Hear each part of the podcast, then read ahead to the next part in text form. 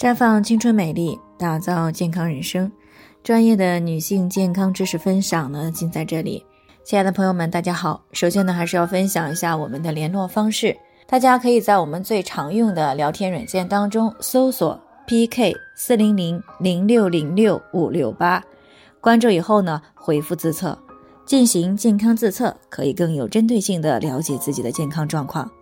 接下来呢，就开始我们今天的健康话题。癌症为什么越来越年轻化了？最近这几年呢，我们时不时的呢会看到年纪轻轻的就患上癌症的新闻。那令人非常担忧的也是，临床数据显示，最近的五到十年，很多癌症呢确实呈现年轻化的趋势。比如说胃癌、乳腺癌、宫颈癌、肝癌以及结直肠癌等等。按道理来说呢，现在的物质条件、医疗卫生条件呢，都已经得到了大幅度的提升，癌症的发病率呢，应该是有所下降的。但是为什么这些癌症的发病概率却是越来越年轻化了呢？那我们先来看一看癌症是怎么发生的。正常情况下呢，人体的细胞不停的新陈代谢，那些老旧的功能低下的细胞呢，会被人体的免疫吞噬细胞所吞噬。然后再被富有活力的、功能良好的新生细胞呢所代替。其中呢，新生细胞的生成过程就像一个产品生产的流水线一样。正常情况下，如果偶尔生产一个残次品，就会被人体的质量监督员发现，然后再处理掉。但是，假如残次品生产的太多，质量监督员来不及处理，那么残次品最终呢就会被制造出来。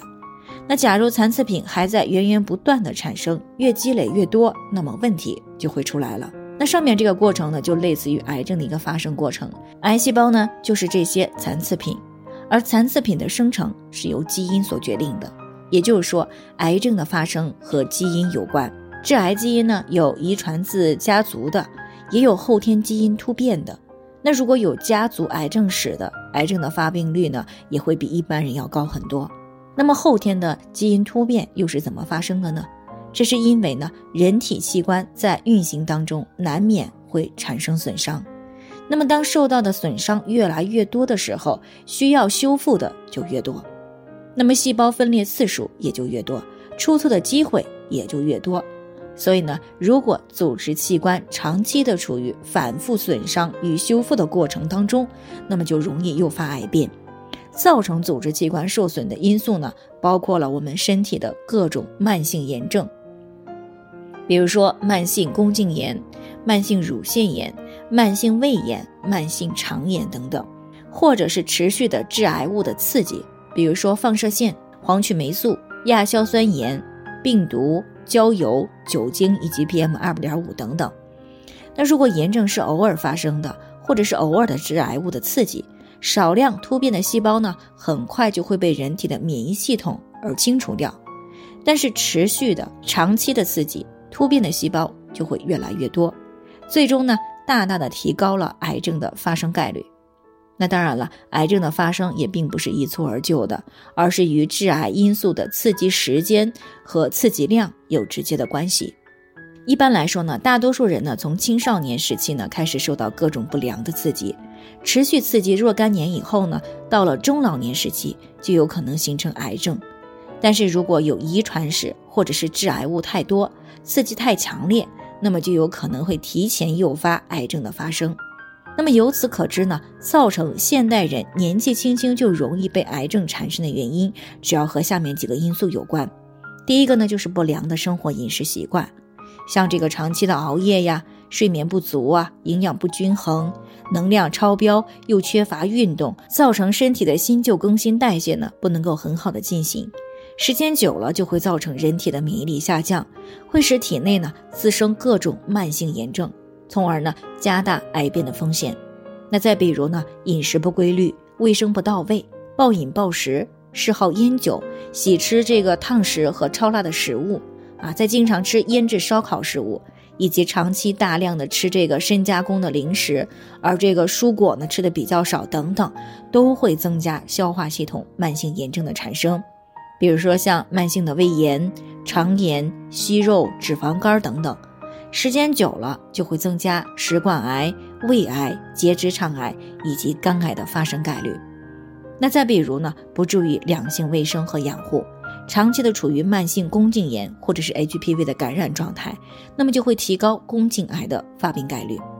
第二个因素呢，就是长期的处于环境污染当中，比如说空气污染严重的时候不戴防护口罩，再比如呢，长期抽烟或者是被动的去吸二手烟、厨房的油烟，再比如室内装修污染严重等等，都会提高肺癌以及白血病的发病概率。第三个因素呢，就是长期的负面的心理状态。那医学、临床实践和科学研究证明，消极负面情绪，比如说像焦虑、怨恨、悲伤、恐惧、愤怒等等，都可以使人体的各个系统机能失调。它可以导致失眠，导致心动过速，导致血压升高、食欲减退、急性胃溃疡、月经不调、甲状腺功能异常，还有像乳腺增生、结节等这些健康问题。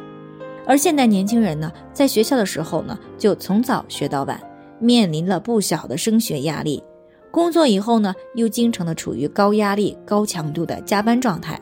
从而呢，就使身体长期的处于高压力、焦虑、抑郁、愤而不敢言等状态。时间久了，就会导致体内代谢紊乱，